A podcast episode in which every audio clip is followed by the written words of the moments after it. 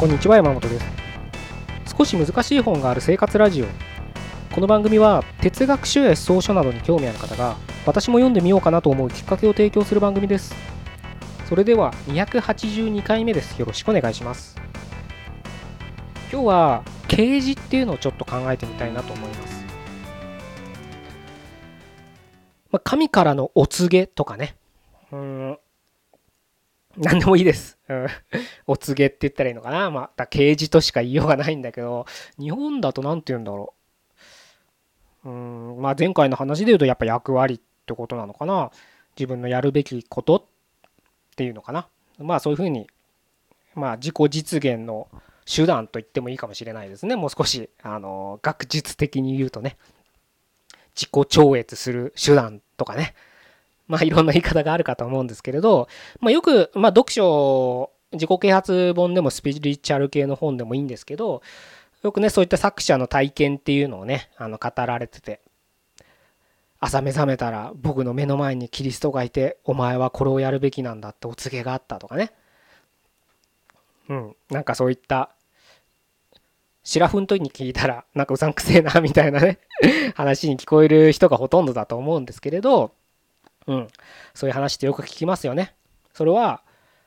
どんな道に関した関して言え言えぼ言っても、そういうお告げがあって、それに従うんだ、みたいな、まあ、信仰に根付いた話になるのかもしれないですけどね。ありますよね。で、実際そういうのをね、僕らはうさんくせえなってやっぱ普通は思うと思うんです。で、なぜそう思うかって単純で自分にはそんな体験したことないから。でいつ来るかもわからないからね 夢の中でおじいさんが出てきて、お前はこうするべきなんだ。これはもう刑事とも言えるかもしれないけど、うん、そういった経験すらしてないから、わからないわけですよ、僕らは。死に、死の体験をね、一回なんか死にそうな体験をして、病気でも事故でもね、そうすると自分の本当にやるべきことがこれなんだって分かったなんていうことだって聞いたってなんかそうだろうなと思いつつも経験してないからやっぱ僕らは分からないんです。うさんくさいと思うわけです。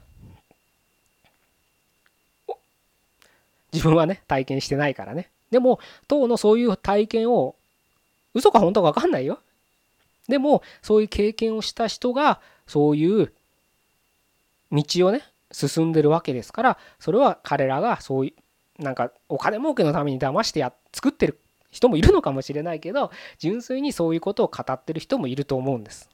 なので別にそれを否定するわけじゃないですよね。するべきものでもないですよね。だってその人が実際に体験したんだから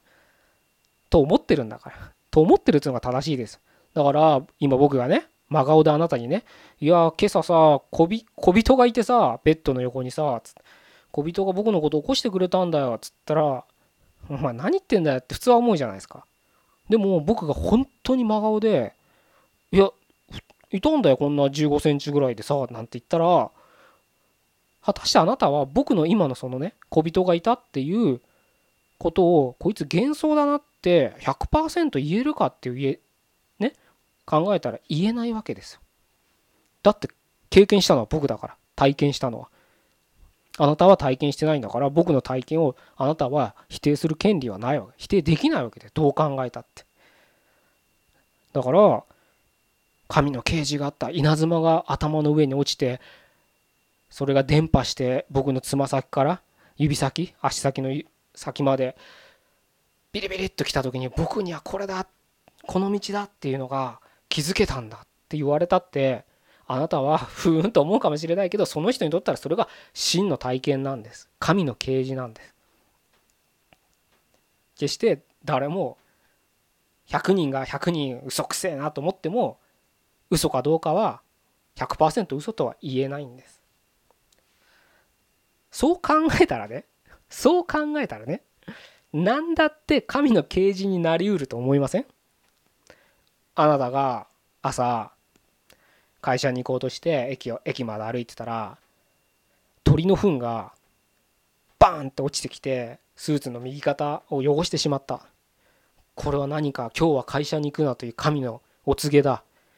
このあと電車が事故るかもしれない。会社に行った後大地震が起きて地上21階で働いてる僕は下に降りられず煙に巻かれて死ぬかもしれない。これは神の啓示なんだ。今日は会社に行くのやめよう。って思えるじゃないですか。思うか思わないかは本当はあなた次第ってやつですよ。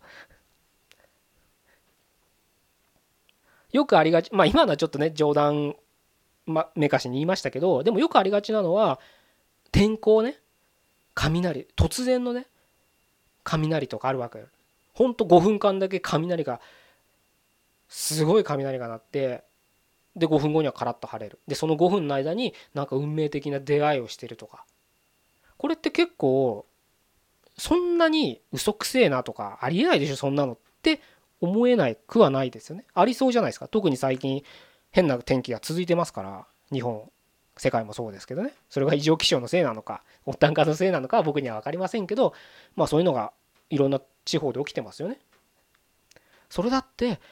神の啓示になりうるんです。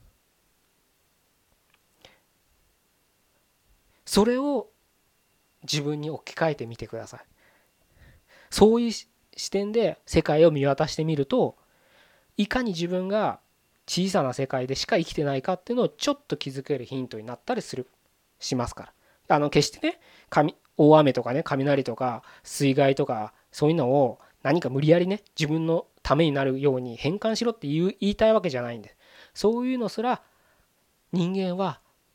自分に何か意味あるものだって考えられる生き物なんじゃないかなっていうところをちょっと考えてみる。自分ごとになるとわからないっていうんであれば他人事としてみてで人がそういうことを言ってたらそういう視点でその人と接してみると今まで人間ね否定してるものは見えないですから。自分の世界の外にあるものは絶対見えないんです。お金のことしか考えてない人はお金の以外の価値観価値観というか視野がなくなりますから仕事はお金のためだと思ってたら仕事その視点でしか仕事が見れなくなるんです。だからみんな楽しくなく仕事をするんです。まあ仕事が楽しいかどうかは別ですよ。お金にお金のために働いてない人だってその仕事が楽しいかどうかは別ですけどお金のため生活のためでしか仕事を見れないと自分の活動を見れないとその枠から外の視点は見えないんです。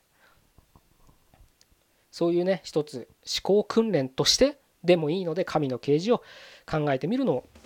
僕は面白いと思います。じゃあ以上で終わりたいと思います。282回目ここまでどうもありがとうございました。